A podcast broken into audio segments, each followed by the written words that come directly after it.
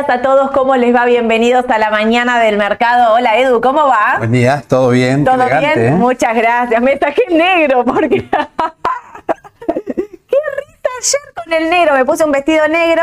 Para los que no leyeron, no estaban mirando, en el chat me dijeron desde viuda, cisne negro, eh, qué sé yo, me, me, no, me causaron, la verdad, me hicieron reír tanto ayer los comentarios. Me encanta que le pongamos humor porque Sí, sí. había gente, uno ahí me mandó un mensaje hace un rato de no entiendo de qué se ríe esta piba. ¿Querés que llore? Qué difícil, gracias a todos. Ayer estábamos hablando con Edu, 12 mil vistas tiene el vivo de ayer, un montón. Muchas gracias a todos por acompañarnos, por seguirnos.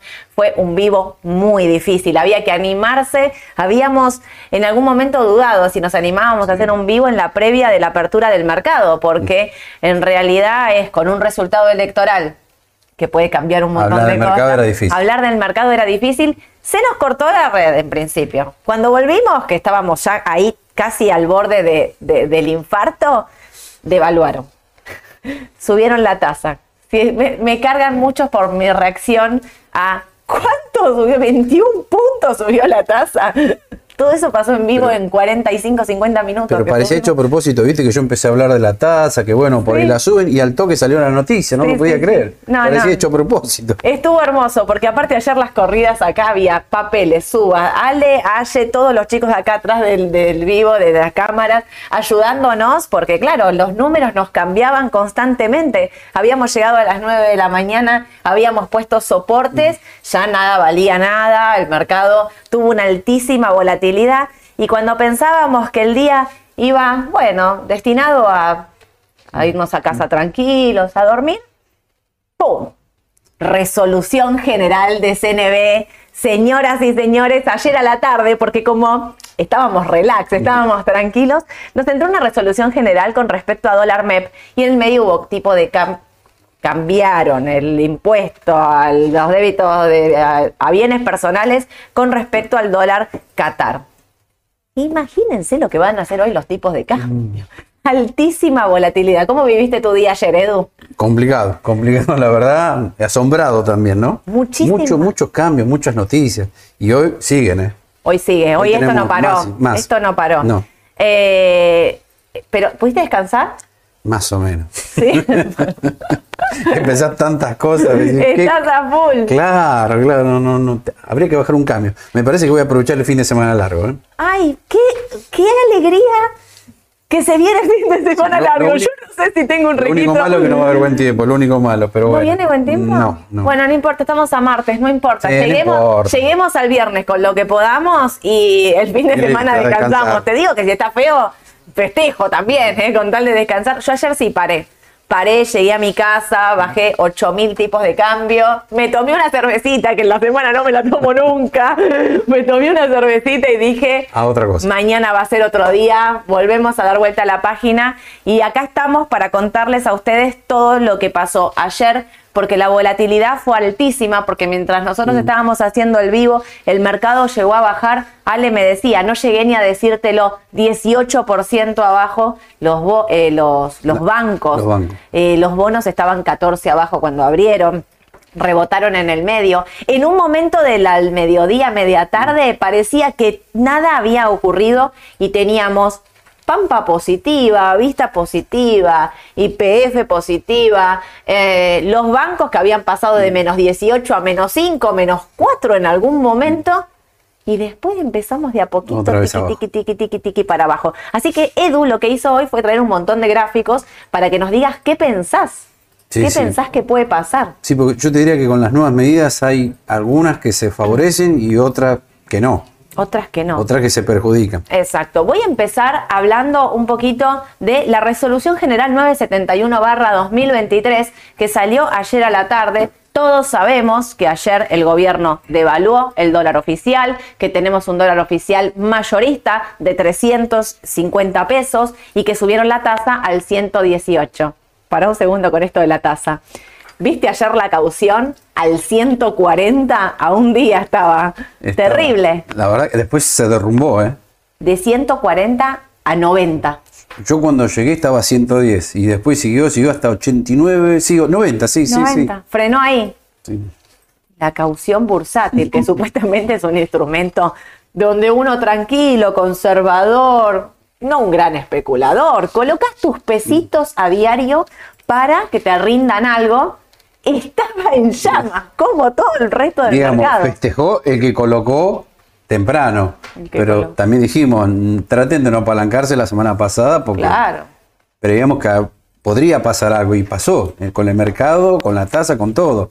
O sea que el que tuvo que tomar fondo a 140 lo mataron, ¿eh? Había festejos y había llantos. Los que estaban endeudados decían, ¿a cuánto voy a tener que pagar la tasa? Bueno, si colocaste a la mañana y tomaste a la tarde caución, estabas bien porque a la tarde era del 90 y había zafado bastante bien. Fíjate cómo le, cuesto, le costó al mercado encontrar un precio y vamos a ver qué pasa hoy, porque la tasa de referencia es del 118. Y recordemos, eh, no sé, miraba, no miré el, eh, no miré Mercado Pago, pero si alguno de ustedes lo tiene por ahí, no sé cuánto está la tasa de referencia de Mercado Pago, que siempre tarda bastante, ¿viste? Mercado Pago es el de, el de Mercado Sí. Libre, eh, que es un fondo común de inversión que siempre ahí arriba pone la tasa y yo voy viendo también que tarda un montón de días en, porque tiene plazo fijo. 82, o sea, fíjate, le falta un montón para llegar a los 118 ayer la caución, entonces reaccionó rápidamente, como decíamos con Edu, si tenías un, un plazo fijo, si hiciste un plazo fijo el viernes te querés morir, si tenías Bueno, el viernes festejó que tomó un préstamo. Porque esperaba un día más, hoy lo pagaba más caro. lo pagaban más caro, no paguen el mínimo de la tarjeta, ya Eduardo también estuvo diciendo, ahora después vamos a Ah. hacer un MID Y de... pará, hay algo más, la nafta, ojo. ¿Vieron? Acá Ojo. escúchenme, vayan a cargar nafta. Vayan a cargar nafta. Hoy, ¿quiénes son los que tienen Shell? Me decían, tienen descuento mañana, Mañana. miércoles. ¿Llegás? No sé, pero ayer la versión estaba muy fuerte, lo de la nafta, y hoy ya empezó a salir en varios portales, y mismo IPF, cuando sacó el balance, dijo, miren que hay un atraso bastante importante en el precio de la nafta. Así que yo diría, apúrense por las dudas, ¿no? Dicen aumento entre el 20 y el 25% de naftas. Se Sí, viene. sí. Me parece que todas estas medidas van a ser rapiditas ahí, Sí. como, ¿no? Pero bueno, en el medio de todo esto, de la suba de la tasa, la devaluación del oficial y demás, tenemos un montón de eh, tipos de cambio. Y entonces lo que empieza a pasar es que el gobierno se empieza a anticipar a lo que va a ser octubre, que va a ser recontra picante, esto se va a poner difícil y entonces empieza a limitar la compra de dólar MEP y eso es lo que dice esta resolución general 971-2003. Establece un límite de 100 mil nominales semanales para la venta de valores negociables de renta fija nominados y pagaderos en dólares emitidos bajo ley local y extranjera con liquidación en moneda extranjera en el segmento de negociación PPT. Resulta aplicable para cada subcuenta comitente, para el conjunto de subcuentas comitentes de las que fuera titular o cotitular un mismo sujeto y para el conjunto de las operaciones con liquidación en moneda extranjera. Resumimos todo esto que dice la resolución. Si vos tenés una cuenta comitente y querés vender AL30D o GD30D, podés hacerlo únicamente hasta 100 mil nominales semanales.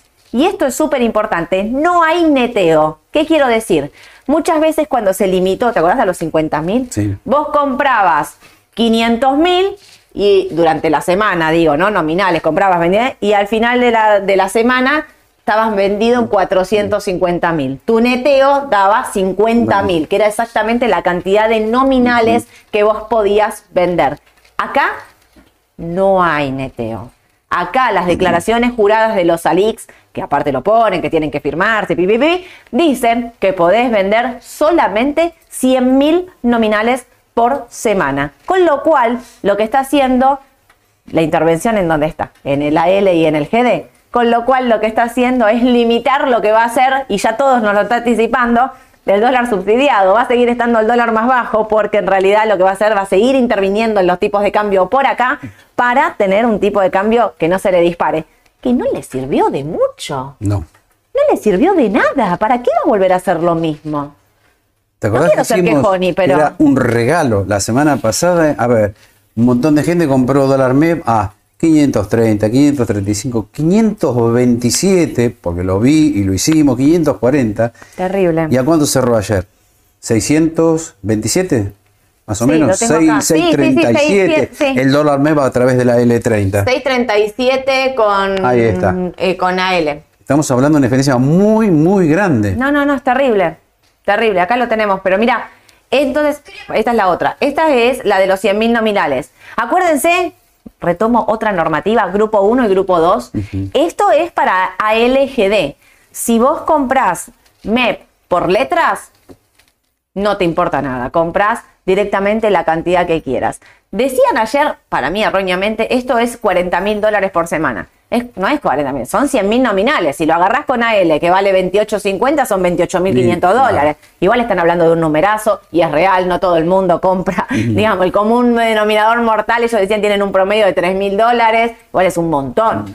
Pero no se, no se operan estos números. Pero bueno, está y a los que para mí perjudica en cierto punto es a las empresas. Las empresas que pueden dolarizar, que pueden comprar dólar, acá van a poder únicamente comprar 100, van a poder vender únicamente en dólares 100 mil nominales. Y esto es para el segmento de negociación PPT, que es precio, prioridad, tiempo. Esto quiere decir que los que operan Cenevi, que es este mercado que, digamos, es, eh, digamos, donde las partes se ponen de acuerdo y van y plasman en una pantalla una operación, pero que no hay esto de yo llegué primero antes que vos, pongo la mejor orden. Regulado, ¿no? Claro, está regulado, pero es como por afuera del mercado, digamos.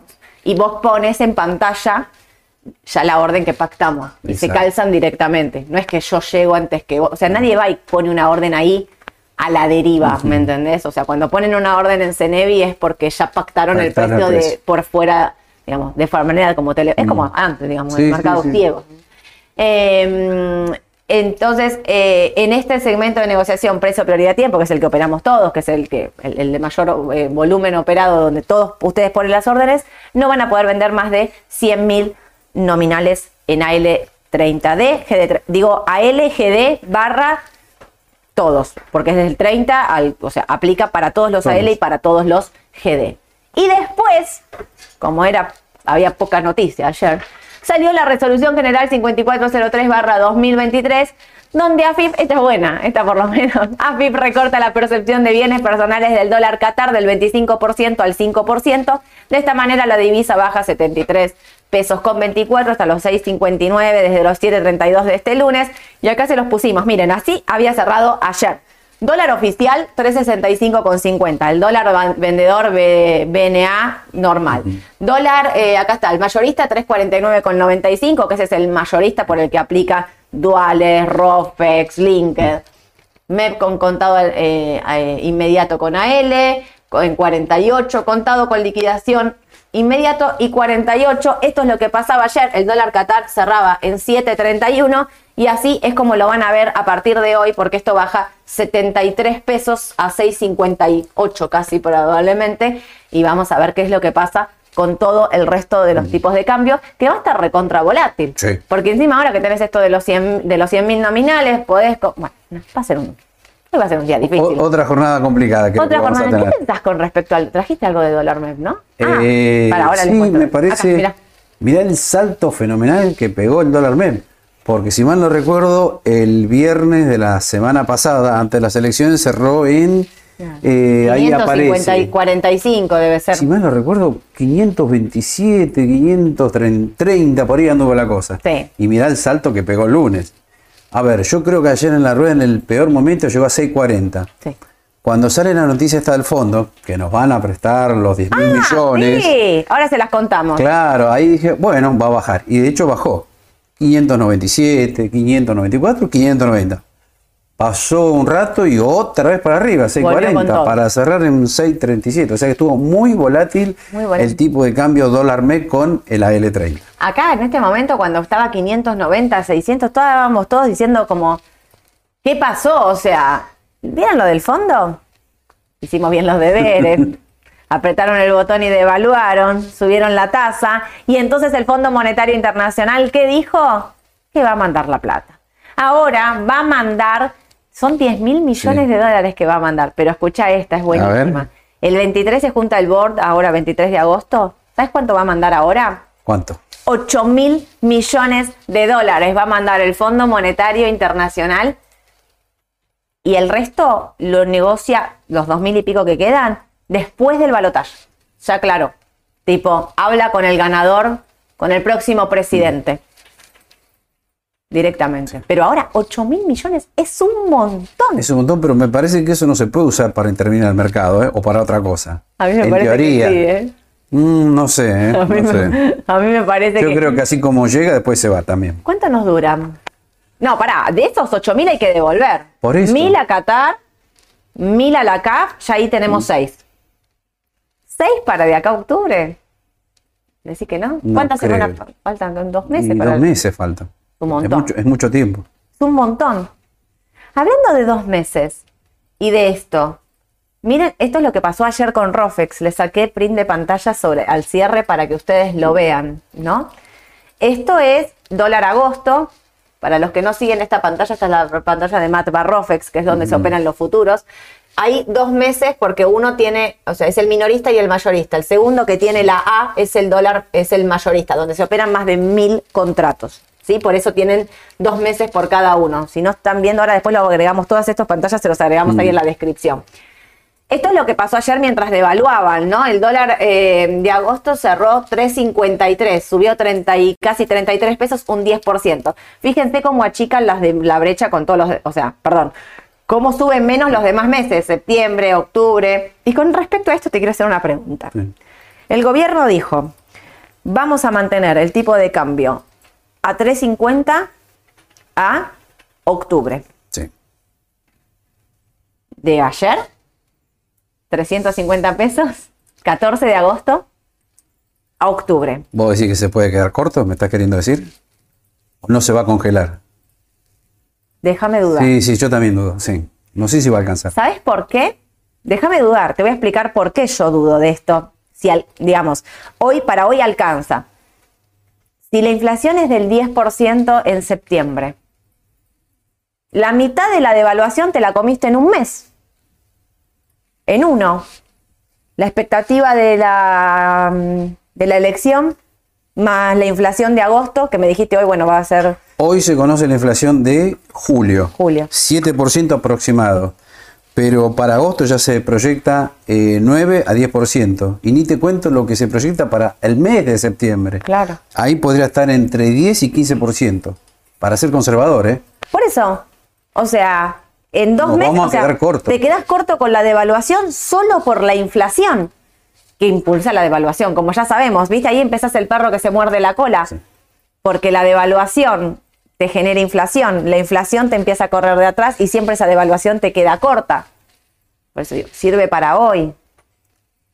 Vos fíjate qué distinto esta devaluación de la que ocurrió en el 2014, cuando estaba Sí. Fábrica, ¿puede ser? De 6 a 8. Sí, bueno, fue casi un 20% también. ¿Fue Fábrega? Sí. No me acuerdo. Me parece que sí, eh, creo. Pero ahí no se produjo después un agravamiento de la situación. La inflación más o menos se contuvo después, ¿no? Sí. Pero ahora me parece que la situación es muy distinta. La situación es muy distinta porque venís de un atraso, si bien en ese momento había un atraso eh, cambiario nuevamente, porque ahí también había restricciones, había distintos Sí. tipos de cambio y demás, no era la situación de hoy y no tenías esta inflación. Vos en ese momento que tenías una inflación del 25, 30, me parece. Exactamente. Y ahora no una inflación esto. del 110, 120% anual, con tarifas atrasadas. Bueno, la nafta ya lo dijimos, Claro. inflación en ascenso, tipo de cambio atrasado y un escenario de elecciones que, bueno, te agrega más incertidumbre, ¿no? Tal cual, tal cual. Por eso digo, este que estamos viendo acá, yo no sé hasta qué punto. Fíjate cómo el mercado desconfía de esta medida cuando están pagando 3.84 septiembre. Y el ministro está diciendo, el dólar va a estar a 3.50. ¿Por qué esto está a 3.84? Porque está 34 pesos más caro de lo que va a pagar. De lo que el ministro dijo ayer que iba a estar. Es raro, digamos. O sea, y octubre está a 4.30. Lo que el ministro está diciendo es que va a estar 3.50. Fíjate cómo el, Sí. el mercado tiene desvirtuado. Y otra cosa les quiero decir. Yo, saben que pocas veces, no, no digo pocas veces, no sé si había vivido, Edu por ahí me corrige y me dice, vos lo habías vivido, una devaluación tan anticipada. El mercado sabía que se iba a devaluar, o suponía, el mercado no sabía, el mercado suponía que el gobierno iba a devaluar y había apostado. Y nosotros que veníamos diciendo, cuidado con Rofex, cuidado con Rofex, cuidado con Rofex, porque el mercado... Y finalmente devaluó. Y entonces, ¿quién ganó? El mercado. me llama totalmente la atención porque ¿Vos, ¿Vos querés decir que el mercado le va a torcer el brazo al gobierno? no sé si le va a torcer, pero en esta vez las posiciones ganadoras, porque vos fíjate quién era el que vendía, el gobierno. Sí. Se lo llevó puesto. Acá hay una pérdida fuerte. Está bien, son pesos. Vos me vas a decir, son pesos, no nos importa y qué sé yo. Pero el mercado acá, en, en esta pulseada, mercado gobierno que se da casi, les podría decir como todos los días nos subimos al ring, básicamente, parecería. Digamos, en este, en este contexto, el mercado le ganó al gobierno, porque finalmente el gobierno forzado, no forzado, pactado, no pactado, pipipi, devaluó. Y el ganador acá es el que ganó toda esta suba en pesos de, eh, de contratos de futuro. Fíjate lo que pasó con los duales. Ayer, por ejemplo, los duales corrigieron. ¿Sabes cuánto corrigieron? ¿Cuánto? 2%. Nada. Nada, pero bueno, también, ¿te acordás que el jueves habíamos alertado? Si hay una devaluación, ya está en precio. Si hay una devaluación, ya está en precio. Bueno, esto es lo que pasa. Atentis con eso, ¿eh? No lo llegamos ni a calcular, ni nos sentamos ni nada, pero con tiempo lo vamos a hacer y se los vamos a mandar. La TIR del TDF 24, ¿se acuerdan que estaba ya en negativa menos 20? Cambió toda esa cuenta. Y yo te digo que por ahí en el corto plazo con respecto al dólar, la verdad honestamente creo que va a tener una volatilidad altísima y no sé qué puede pasar. Pero cuidado con los duales, vuelven a ser una oportunidad de posicionamiento si bajan. Porque los encima, con ser. los ser y los duales. Ah, tenemos gráfico de mono con ser. Mira, TX24, tenés. ser y duales, porque lo que está diciendo Edu, ¿qué está hablando? De la de, de la inflación. Claro, ya lo dijimos recién, inflación en ascenso, miren lo que es el TX24, cómo viene a lo largo del año y cómo Sí. se empezó a acelerar en las últimas jornadas también. ¿Viste esa baja que tuvo? Fue una oportunidad de compra excelente. Y creo que va a seguir por lo que estamos diciendo ahora, ¿no? Inflación en ascenso, eh, los próximos, yo te diría, dos, tres meses por lo menos, ¿no? Así que TX24, me parece que también TX26 puede ser. Sí, acá Sí. está. Bueno, cualquiera de los dos son una buena opción para aquellos que piensan que la inflación va a seguir en ascenso, ¿no? Exacto. Y, o sea, yo me, inclino por esto y me inclino también, digo, si tenés pesos, ¿no? Sí. ¿En dónde metes los pesos? La clásica ahora, ¿qué, me- dónde, en dónde vamos con los pesos? Bueno, si tenés pesos, a mí me parece que los bonos SER son una oportunidad y los bonos duales, digo, si bien en el corto plazo la devaluación ya fue, ya Sí. está y demás, esto es como todo. ¿Se acuerdan cuando en el mes de, de junio les decíamos compren duales? Compren duales, que la devaluación, que el gobierno, que la, la, eh, eh, la elección, pipipi.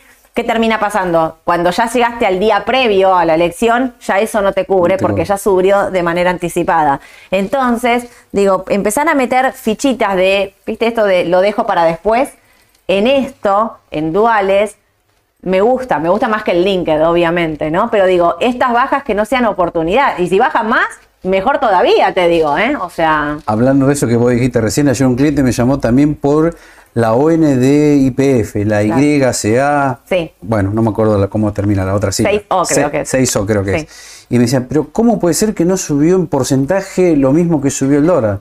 No, porque también se te había adelantado la cotización el día viernes, por Claro. eso subió poco en pesos ayer. Tengan en cuenta esos efectos, ¿no? Eh, las ON vieron que veníamos alertando, lo dijimos el jueves cuando pasamos eh, un montón, que pusimos un montón de placas que pusimos ONs, eh, ley argentina, ley extranjera, lo que decíamos es eh, atentos con eso porque tienen un tipo de cambio bastante más alto que lo que estaba el dólar MEP. No me acuerdo en ese momento. Si el dólar MEP estaba a 540, había ONs que tenían dólar de 570, 580. Exacto. Entonces el tipo de cam- el salto del tipo de cambio de ayer no impactó en la misma manera porque bueno, ya tenían una parte Ya que lo habían hecho anticipado. Entonces, eso también hay que tener cuidado. ¿Qué pensás con respecto al dólar hoy? Dólar, o sea, ¿qué hago? ¿Compro CDR? ¿Vendo CDR? ¿Me voy a peso? ¿Me voy a tasa? Creo Yo- que deben estar todos con Yo estas creo, intrigas. sí, hay mucha incertidumbre. Está difícil. Sí. Eh, un CDR podría ser una posibilidad, pero no cualquier CDR, porque te acordás que dijimos, las tecnológicas están en un proceso correctivo. Está bien, ayer subieron, pero por la suba de CCL y porque Oh. subió un poquito Estados Unidos porque hubo un rebote técnico. Pero hoy en el premio me parece que otra vez están abajo las tecnológicas, o sea que no son la mejor opción si te querés dolarizar. Yo miraría un papel del Dow Jones, por ejemplo Coca-Cola, Procter Gamble, McDonald's, Walmart, que son más seguros, tienen poca volatilidad y si sube SSL, bueno, lo van a agarrar seguro con estos CDR. Vino Home Depot, no puede ser que me parece que vino el balance, digo porque ahora que estás hablando Sí. de esos papeles, quizás, no sé, no tengo ni idea cómo, cómo vino, pero digo, quizás podría ser una, una opción también Una opción HD, también. ¿no? Digamos. Pero bueno, En esta cuestión que ayer se acuerdan que les dijimos, ayer lo estábamos, decíamos, es oportunidad de compra en algunos papeles. Pampa nos parecía una oportunidad, porque Sí. bueno, de hecho después, o sea, Pampa llegó a estar 38.70 y rebotó, Vista lo mismo, IPF lo mismo. Esto quiere igual que decíamos, arranquen de a poco, porque esto no terminó. Cuando vos mirás cómo cerró el mercado En ayer, teoría está la posibilidad de que hoy achique un poquito más el Sí. mercado de renta variable afuera, con los ADR. Acá tenemos cómo cerraron los ADR. Macro casi 7 abajo. Fíjate, CEPU 2 abajo. Cresud terminó 4 arriba. Fíjate, esto es un de- acá te de- demuestra la volatilidad del mercado y que cada una cosa cerró para un lado distinto, digamos. Eh, transportadora Gas del Sur terminó cerrando 3,5 abajo. Superville 6,5. Pero ¿dónde está? Quería acá buscar, no tengo acá, Pampa. Casi, eh, casi positiva, o sea, ser uno abajo, perdón.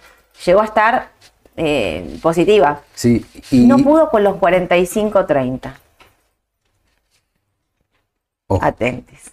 No, te iba a decir que mm, aquel inversor desprevenido se iba a la pantalla y miraba cómo estaba el mercado local y quizás le parecía muy extraño lo que pasaba ahí. Podía haber dicho, no, pero sube el mercado, responde bien a lo de mi ley. No, le decíamos, miren siempre los ADR en dólares. Obvio. Esa es la, la verdad, lo que está pasando con el mercado. Obvio. ¿Por qué? Porque está muy influido por el tema del CCL. Como el CCL ayer subió fuerte, Obvio. era obvio que se iba a estar un poco compensado con las bajas de afuera, ¿no? Está desvirtuado. Tómenlo con pinzas el Merval en pesos. No sé si sirve como para seguir el mercado, ¿no? Yo creo que no. Los que siempre nos preguntan dónde pueden mirar las cotizaciones de los ADR y demás, eh, en la página principal de Raba, en el medio, tienen un cuadro que dice, están las 30 principales del Dow Jones y demás, y hay como una solapa, ahí dice ADR. Entren ahí y es esta misma pantalla que yo les puse acá.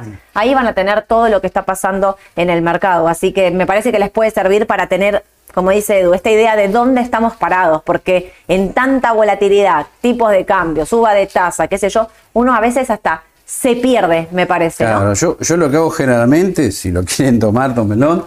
Eh, y obvio, todos tenemos un celular, agarren, investen y ahí van a tener todo online, sin pagar nada. Y ahí van a ver los ADR y la realidad, cómo está el mercado local. Y después sí vayan a ver el mercado local, porque bueno, hay papeles que no tienen ADR, Claro. como Aluar, por ejemplo, ¿no? Sí. La página de Investing está muy buena, ¿eh? A es mí muy me gusta. bueno porque además tenés mucha información, Sí. noticias, mercado online y no hay que pagar nada. Exacto. Bueno, pero en Por la, ahora. en la página de Raba tampoco hay que pagar nada. la No, página de. Raba también tiene esas cotizaciones, pero está bien lo que dice Edu, porque ahí en, en, eh, eh, afuera, digamos, tenés los gráficos, tenés por ahí más cosas más virtual, más para el celu. Digo, si estás y querés ponerte, eh, me parece que la página de Raba también está bueno en y ese te puedes sentido. armar tu propia cartera, no mirar un montón de papeles. Es- eso está bueno. Eso le tenemos que decir a los chicos de sistema, nos matan después. Queremos armar nuestra propia carterita. Eh, y esto es lo que pasó ayer con el Merval en dólares finalmente, que era lo que decíamos. Llegó a tocar 7.18, ya cortó todo. ¿Se acuerdan que hablábamos de los 7.30? ¿Te acordás que la semana pasada dijimos el Merval en dólares define esta semana? Y definió lamentablemente para abajo, ¿no? Lamentablemente para abajo. Ahora, tocó 7.18, cerró casi 7.58. Ujú. ¿Vos pensás que hoy sigue bajando esto? En teoría sí. Y acá te voy a decir, hay papeles que pueden seguir bajando, hay papeles que están más complicados que otros, y hay papeles inclusive que pueden llegar a subir. Ojo con eso. Porque las medidas que, bueno, se conocieron ahora impactan en muchas cotizantes. Obvio. Habla un poquito de los dólares, de los bonos en dólares y después nos vamos a todo lo- el resto de los Dale. papeles, ¿te parece? Sí, sí. Bonos en dólares. ¿Te acordás que decíamos, pasa los 32 o no pasó los 32? Esto es real, esto es mentira, esto... Mira lo que pasó. 8 abajo terminó ayer el AL30D y te digo, estuvo 14 abajo. Viste que también dijimos con la intervención de la semana pasada del gobierno, era imposible predecir qué iba a pasar con estos bonos. Arriba. Porque cuando alguien interviene, no sirve el análisis técnico, no sirve el análisis fundamental, quedas a la buena de Dios ahí. No o sirve sea nada. que, claro, un momento 32, de pronto vale 27, de pronto vale 30. Obvio. No tenés ningún parámetro. Vamos Quedás a a la ver. buena de Dios ahí. Real. Vamos a ver qué pasa hoy con esto de no se pueden vender más de 100.000 nominales por semana y vamos a ver qué intervenciones el gobierno y a qué precios Mm. frenan, ¿no? Digo, 28 era el primer objetivo, 28.70, ayer estuvieron por ahí, Sí. 28 es el segundo, si no, corta ahí los 28, nos vamos a 27, a ¿Tenemos el 26. grafiquito? Creo que sí, ¿no? lo tenés acá, mira, ahí le 30. No, no, mira lo que son estas velas, es terrible. Esto, pará, y fíjate este día, tres días antes lo que hizo. No, este es el dedazo, este es el dedazo a 26, que casi nos morimos todos. Casi nos morimos todos ese día, digo. No, fue una broma, decía. No, no era una broma, era en serio. Menos mal que no estábamos en vivo en ese momento. Yo estaba casi por salir en Canal E. A los gritos estaba. Y mirá lo que hizo ayer. Mirá este hueco que te dejó en el gráfico. Tremendo. Terrible, terrible. Eh, por eso decía 26 es un número. 26 número. 26, 26, dólares con 50, sí. Ahora cerró acá, 28.50. 28 es un valor eh, Teniendo mal este precio de cierre. Ahora estoy pensando, estoy viendo. Hay de 30D, no está a 30. Es 28.50 el precio de cierre, estoy seguro. Sí, sí. Está mal, ¿no? está eh, ¿Sabes lo que? Ahora me acuerdo. Eh, arrancó 12 abajo. En un momento rebotó hasta 29.30 cuando salió la noticia esto del fondo que nos daban los 10 mil millones de dólares. Pero duró, no sé, media hora. Un suspiro. Creo que fue una buena oportunidad para vender a L30D que tenía que vender, porque ahí aprovechamos el rebote. Pero después se vino abajo otra vez. ¿Qué no, control? No aguantó. No, aguantó. 28.50 fue el precio de cierre de ayer. 28 mm. em, es el primer objetivo, 27 el segundo, 26. Yo digo, no sé si no vaya a los 26 de nuevo. ¿eh? Sí, podría ser que achique un poquito que también. Si estoy de largo, como les digo siempre, no lo, no lo larguen. Esto es en dólares. Vamos a ver qué pasa hoy, si hay intervención, no hay intervención, si salen qué, qué es lo que hacen. Vamos a verlo de esta manera. Está difícil esto, ¿eh? demasiado difícil ahora. Bueno, ahora sí. Pasamos. Se vino la hora de la verdad. No atención acá. Atención acá. No todos los papeles, ¿escucharon lo que dijo Edu antes? ¿No todos los papeles dijiste? No todos los papeles, eh, a ver, eh, ¿cómo te lo podría decir? Se van a ver complicados si uno ve el mercado para abajo. Algunos se pueden ver mejor que otros inclusive. Exactamente. Algunos pueden bajar fuerte hoy, otros inclusive suban. Bueno, acá tenemos el caso de Aluar. Aluar. Es la gran incógnita. Es la gran incógnita. Y además hablamos ya las últimas semanas hasta el hartazgo dijimos 480 techo, 430 piso, bueno, se cumplió a rajatabla. Pero bueno, ahora con esta noticia de la devolución, sí, se beneficia hoy Olvar. Hmm. Ahora, ¿ya lo tenía descontado? Esa es la gran duda. Estamos hablando de una devolución del 20%, un dólar a 3.50 la oficial. Es una buena noticia para Olvar y para todas las que exportan. Ahora bien, ¿hoy qué puede pasar viendo ese gráfico? Vamos a esperar si rompe 480.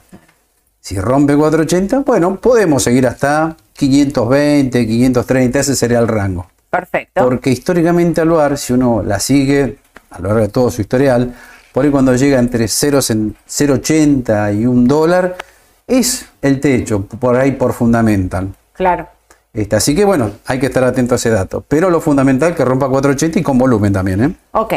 Vamos a repasar entonces. Si tengo comprado Alar, y ustedes, muchos de ustedes seguramente, porque lo venimos diciendo ya 200 meses que venimos diciendo de tengan Aluar, finalmente terminó pasando lo que decíamos. Hubo una evaluación y a pesar de que había subido un montón, Aluar ayer subía el 5%, estaba positiva y todos contentos. Pero llegó a los 480 y cerró 474.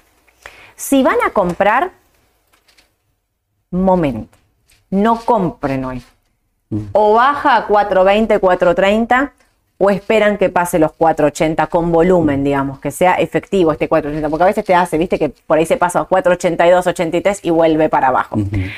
Eh, de corto plazo te diría casi que es compra con el rumor y vende con la noticia, porque devaluó, listo, ya pasó, ya está ese efecto en la noticia, está el efecto en el papel. O sea, si lo pensás desde la lógica, tendría que ser listo, ya está. Pero como esto no es una devaluación ordenada, y repito, no es una devaluación ordenada porque es una medida de devaluación en el medio de un cepo con más restricciones a la compra de dólar MEP, donde te están anticipando que van a seguir interviniendo, donde, digamos, donde no se cambió la macro, sino que esto fue una medida pura y exclusivamente para que lleguen los dólares del fondo, es que vos decís, che, pará. Entonces, no sé si es tanto comprar con el rumor y vender con la noticia por ejemplo, a mí me genera la duda de si este 20% de devaluación alcanza hasta octubre. En ese contexto, yo soy de las que casi te digo, y me la quedo, con, me la quedo. Aunque baje a 4.30, me la quedo, me la quedo de largo, no me importa. Y vas a ver, si vos comparas después con otros papeles, lo bien que esto lo hará la estructura tenga. Fíjate, está, uy, perdón. Ahí está. Está muy cerca otra vez de los 4.80. Cuando veamos otros papeles, también que los vamos a ver en dólares, Galicia, por ejemplo, está alejada de los máximos. Sí. Entonces, fíjense en qué firme que está el papel también, ¿no? Sí, Más sí. allá de que, bueno, por ahí llegue a 480, baje hoy, mañana, pero coincido con vos que de medio a largo plazo hay que mantenerla. Sí. Esto que les digo, si baja de 480 a 430, obvio, compre. No sé si va a llegar a 430. Obvio. Dudo que llegue a 430. Pero si ven que pasa hoy 480, 485 y con volumen, bueno, hay que quedársela y aquellos que no entraron pueden aprovechar y comprar también. Obvio, sí, sí, por eso digo, si baja es oportunidad de compra clarísimo. Y si la tengo, la verdad, eh, ayer en algún momento pensé, bueno, listo, esto es comprar con el rumor y vende con la noticia. Pero viendo cómo está todo, viendo, por ahí hoy es esto y el jueves les decimos, bueno, miren, esto se confirmó, el dólar se tranquilizó, porque también es esto. El gobierno subió la tasa para qué? Para que vos no tengas el incentivo de comprar dólares. ¿Y cuál es el objetivo del gobierno con todo esto que hizo? Mantener los tipos de cambio tranquilos y que la gente esté en tasa en pesos, digamos, que no se le estén yendo corrida en dólares, en dólares, como fue la- las últimas semanas. Y puede ser que eso ocurra, porque hoy estamos todos, como digamos, con la cabeza volada por eh, tanta volatilidad, la- el, el resultado de la paso que no era el esperado para el mercado, y entonces estamos todos como con la cabeza volada. Pero puede ser que esta espuma baje y digas en un momento, che, la tasa está 118, ¿viste? O sea, la pregunta de muchos de hoy es, ¿vendo dólares para pasarme a tasa? Yo creo que el mercado está totalmente convulsionado, que no lo podemos ver tan claramente. Pero quizás es una oportunidad vender, a ver, como decimos siempre, no puedes estar el 100% en pesos, no puedes estar el 100% Claro. en dólares, no puedes pensar en vender el 100% de algo en ningún momento. Pero quizás ese 20% especulativo que te la jugaste a algo así, bueno, quizás es el momento de decir, me paso a tasa, vendo algo de dólares en estos precios y me paso a tasa, ¿me entendés? Sí. Puede ser obviamente una, una oportunidad, pero digo, el mercado está muy revuelto, muy convulsionado. Vamos a ver ahora la volatilidad que tuvieron los papeles ayer. Y otra cosita, nombramos al VAR, pero ojo que hay más papeles, o sea, más empresas que exportan. Sí. Y ahí tenemos el caso de Mola, que ayer subió 8%. Eh, no me quiero olvidar ninguna. Eh, Sami 4%. Estamos hablando de Ah, todas empresas que exportan, quizás en menor medida que Aluar, pero bueno, se ven beneficiadas con un dólar más alto, ¿no? Eh, a ver, no me quiero olvidar nada. Mori 5% y Semi también 5%. Claro. Así que ténganlo en cuenta. Claro, Ahí sí, tienen sí. otras opciones de empresas que exportan y como les decía, se ven beneficiadas por este dólar de 3.50. Y no quiero decir que por ahí dentro de, o estamos en, hoy es 15 de agosto, 15 que de agosto, dentro de un mes, digamos, mes, mes y medio, empecemos a decir, che, el gobierno se termina el plazo de los 3.50, por ahí tenemos que empiezan a que van a devaluar de nuevo, el dólar alcanza, no alcanza, también ahí vamos a tener la inflación real, digamos, de cuántos fueron los números que vinieron, y eso lo que va a hacer es que por ahí, digamos, ahí vuelven a ser oportunidad, por eso a veces decimos, son, en este momento sí, en este momento no. Diferenciemos muy claro lo que es el corto plazo de lo que es el mediano y el largo. El mediano y el largo, esto yo creo que con este contexto y con todo lo que está pasando, es- este papel es para quedárselo. Y otra cosa más, en tres semanas llega balance, estimamos que va a llegar muy bien y además va a anunciar seguramente algún dividendo. Vamos. Que a veces Aluar, muchas veces creo, ¿eh? te dejó la posibilidad de cobrarlo en dólares Sí, al oficial. al oficial, ojo ahí, ¿eh? Sí. Es un- un- si es eso, es- obviamente es siempre muy es una muy buena muy oportunidad. Bueno, vamos a ver. Me parece que esto quedó claro. Después igual contestamos preguntas. Acá pusiste semi también, un poco lo mismo, ¿no? Sí, un poco lo mismo, bueno, ya lo había mostrado otra vez Semi. 78 ese día el objetivo. Sí, tiene que pasar primero 74 y después 78. Recordamos que anunció un dividendo en acciones de 400 millones. eh, ¿En tres- acciones o en pesos lo paga? eh, uno en acciones, Ok, 400 millones, a ver si no me equivoqué. Sí, y 300 millones en efectivo. perfecto. Así que un dato para tener en cuenta ya la semana que viene. Muy bien. Eso ya. Sí, sí, ya. Ya poquito. Falta Bueno, poquito. lo mismo, un poco que Tones. Sí, sí, ya habíamos Distinto hablado del por una papel. cuestión de volumen, ¿no? Exacto.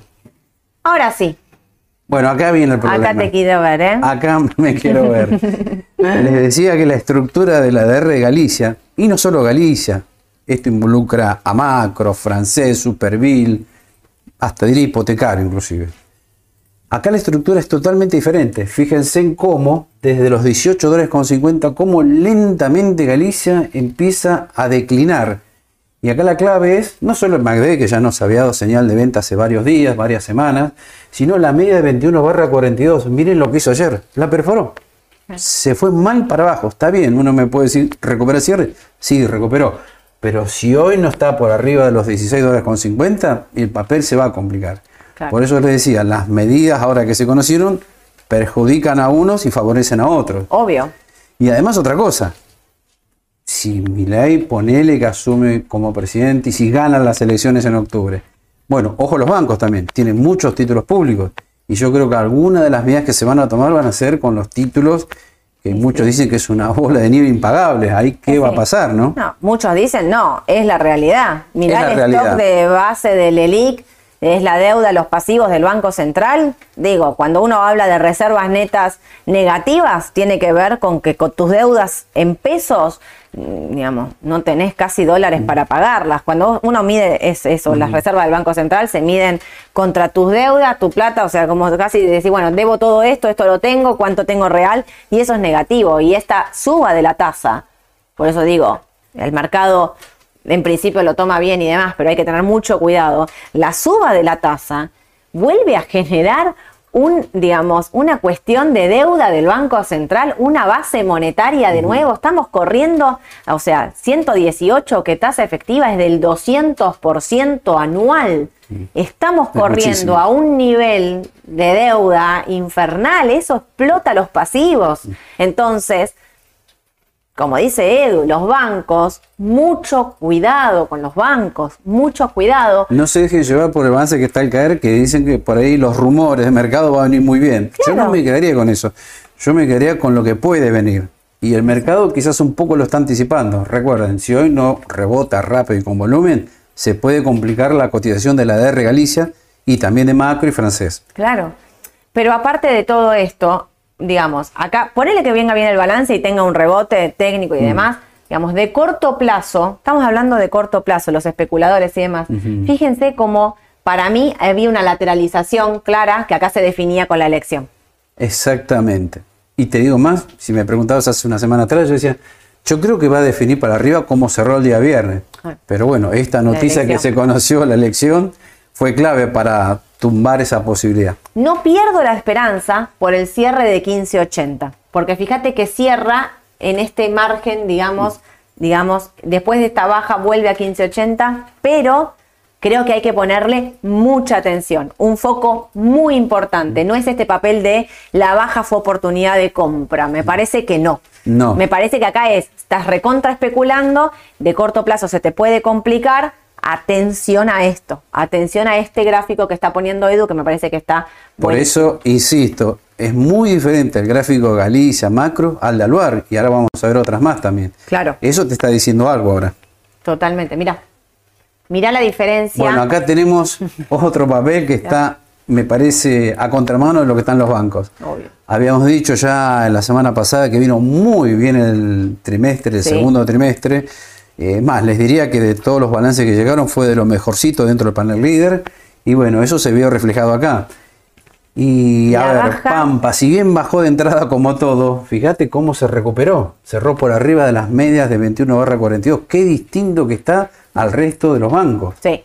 Por eso, Pampa sí sigue siendo una buena opción. Y probablemente baja un poquito, pero puede seguir eh, subiendo, me parece, a mediano plazo. De corto, a ver, lo único que tengo malo para decirte de Pampa es que no puede con los 45 dólares, no los puede pasar.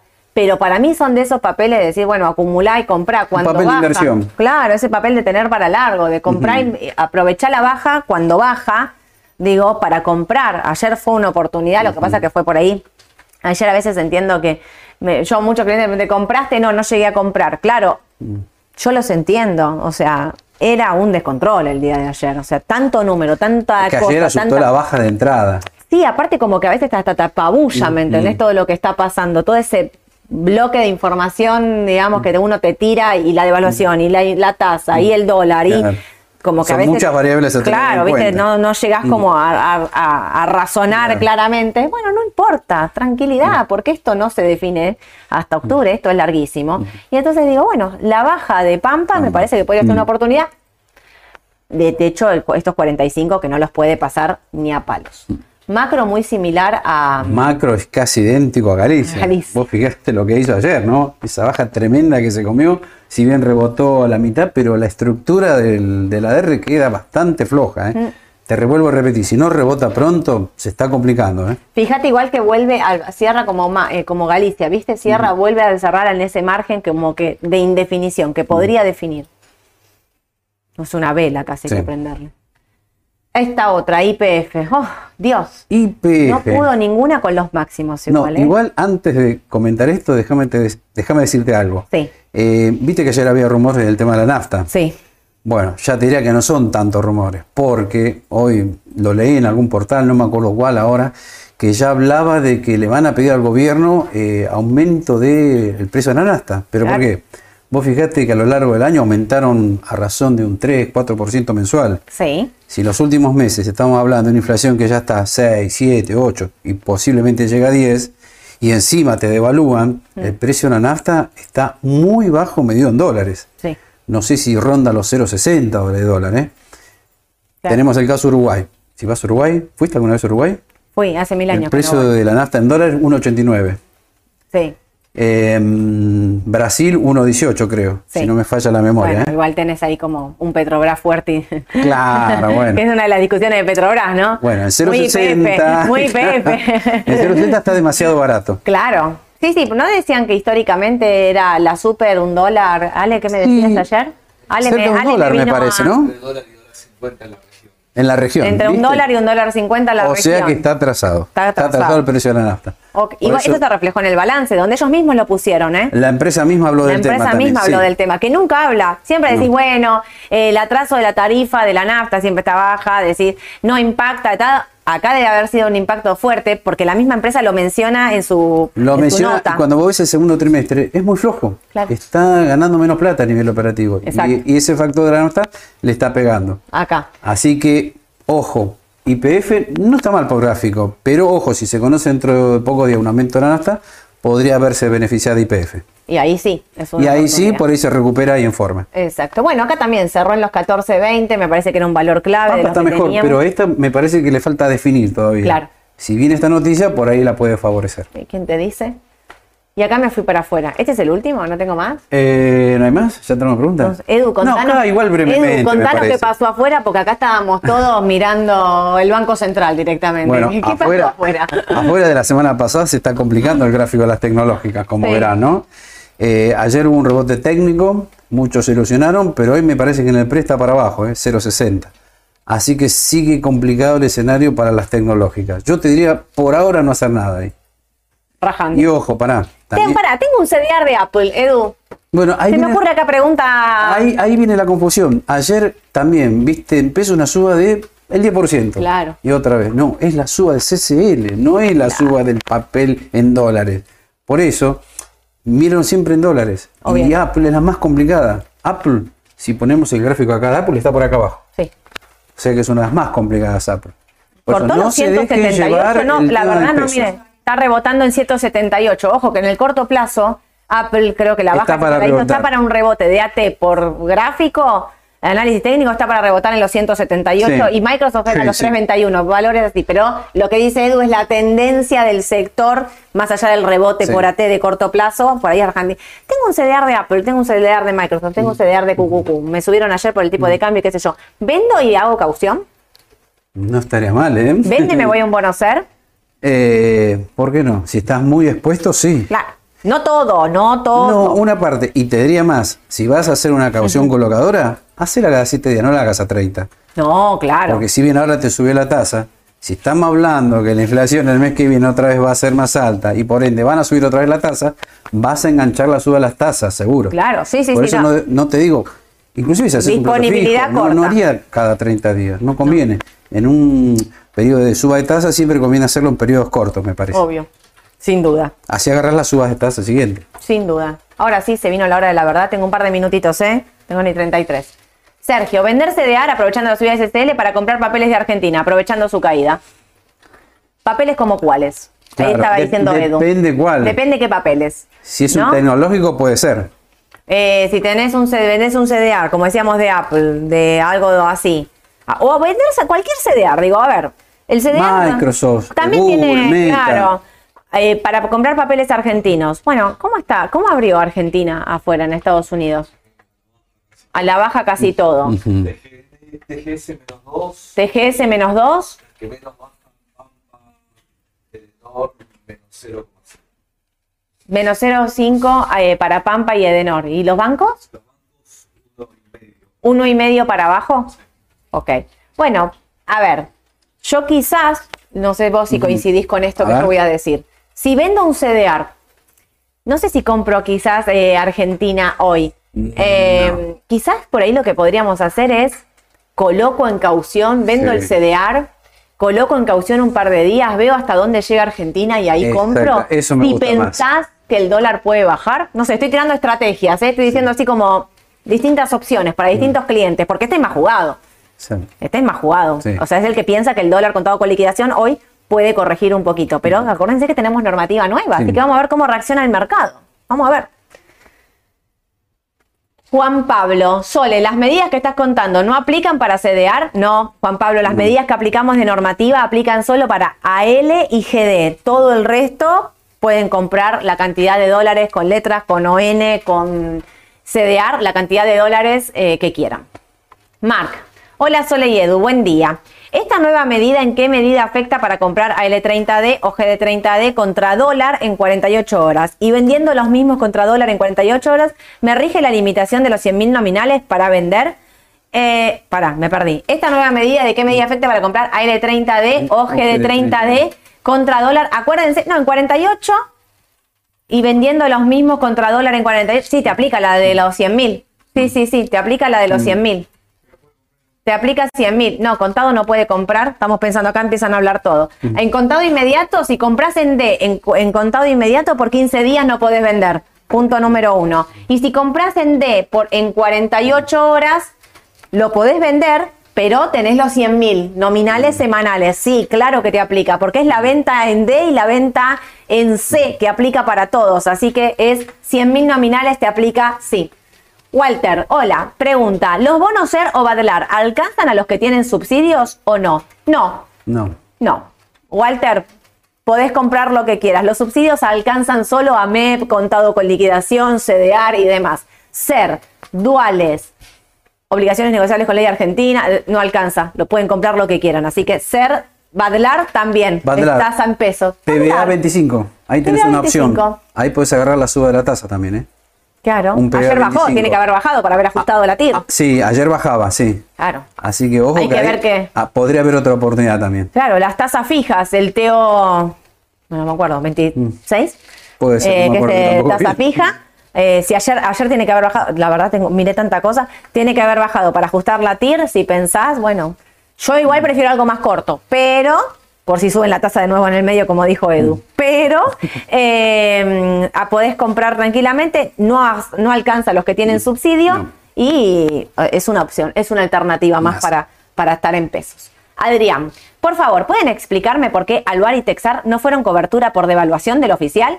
Bueno, ayer Aluar pu- eh, subió un 5%, pero no fue cobertura directa porque ¿cuánto subieron? Claro, pero Aluar anticipada? venía subiendo de antes. Recuerden que cuando nosotros empezamos a recomendar estaba, no sé si en 3.75. Sí. O sea, ya venía subiendo de antes. Ojo, ¿eh?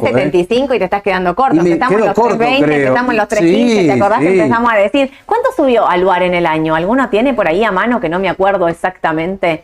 Eh, Es el mismo caso de la cotización de la ON de IPF. Ya tenía una parte descontada. Ya subió el viernes.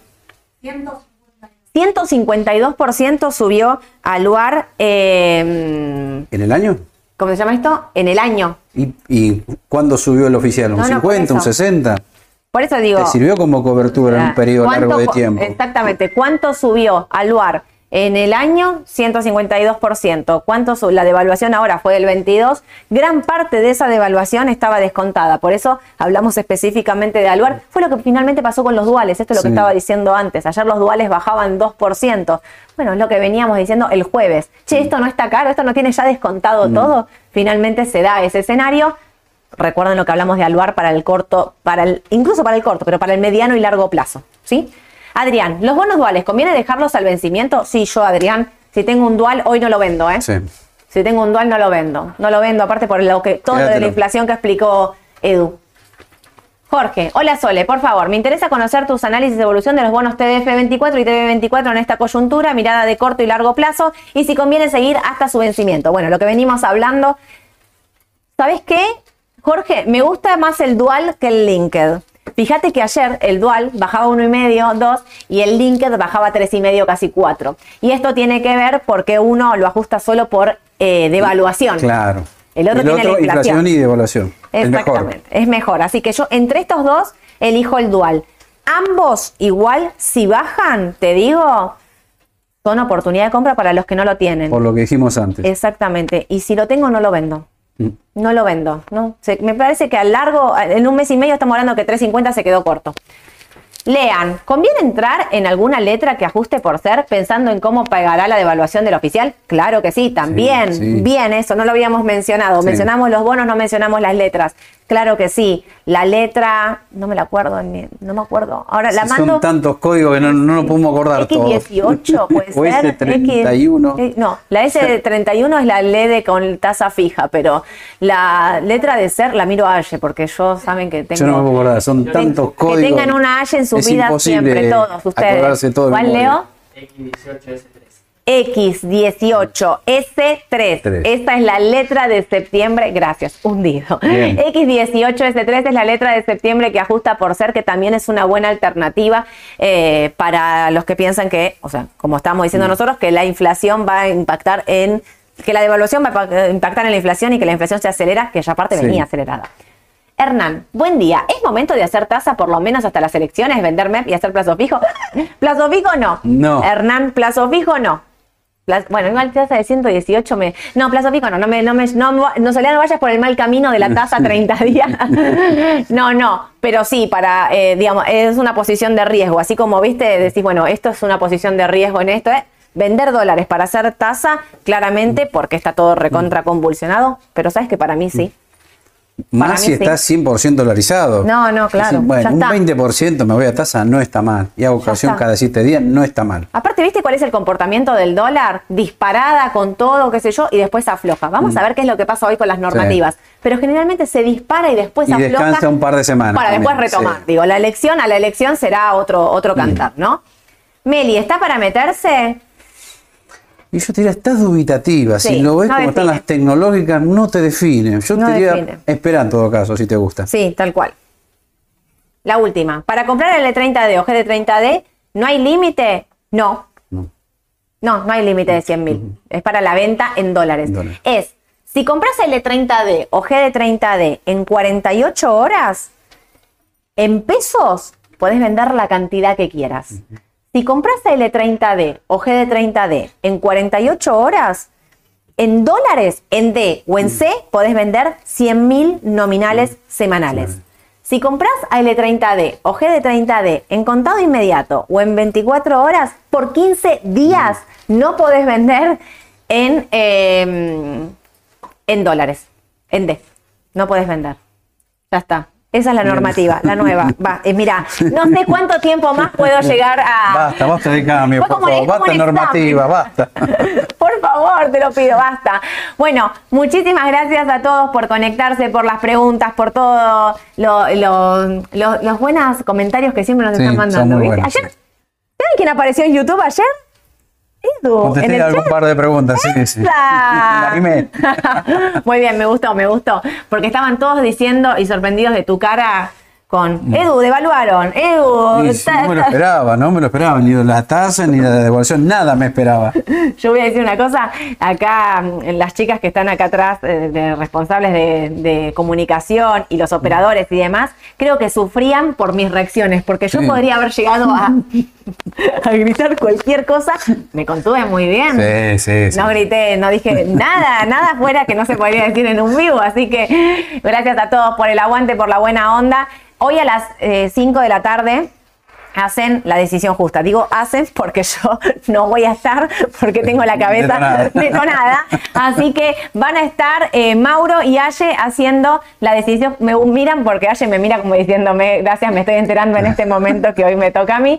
La decisión justa van a estar haciendo un mix de papeles, me imagino Argentina a full, a puro análisis, a T. Globant, que el jueves viene balance, me gusta esa. 175, ¿no está? 175 dólares es piso, ¿eh? Quizás. La última vez salió bien. Vamos a ver esta vez. Eh, a las 5 de la tarde la decisión justa. 11 y media hago pasando pantalla en canal E. Y el jueves, conéctense a este vivo porque tengo novedades del Palusa. Uh, Tengo novedades. Empiecen, empiecen a, mm, a buscar los zapatos. mira, Voy a decirte solo eso. El jueves les cuento todo. Gracias a todos por acompañarnos. Que tengan un excelente día.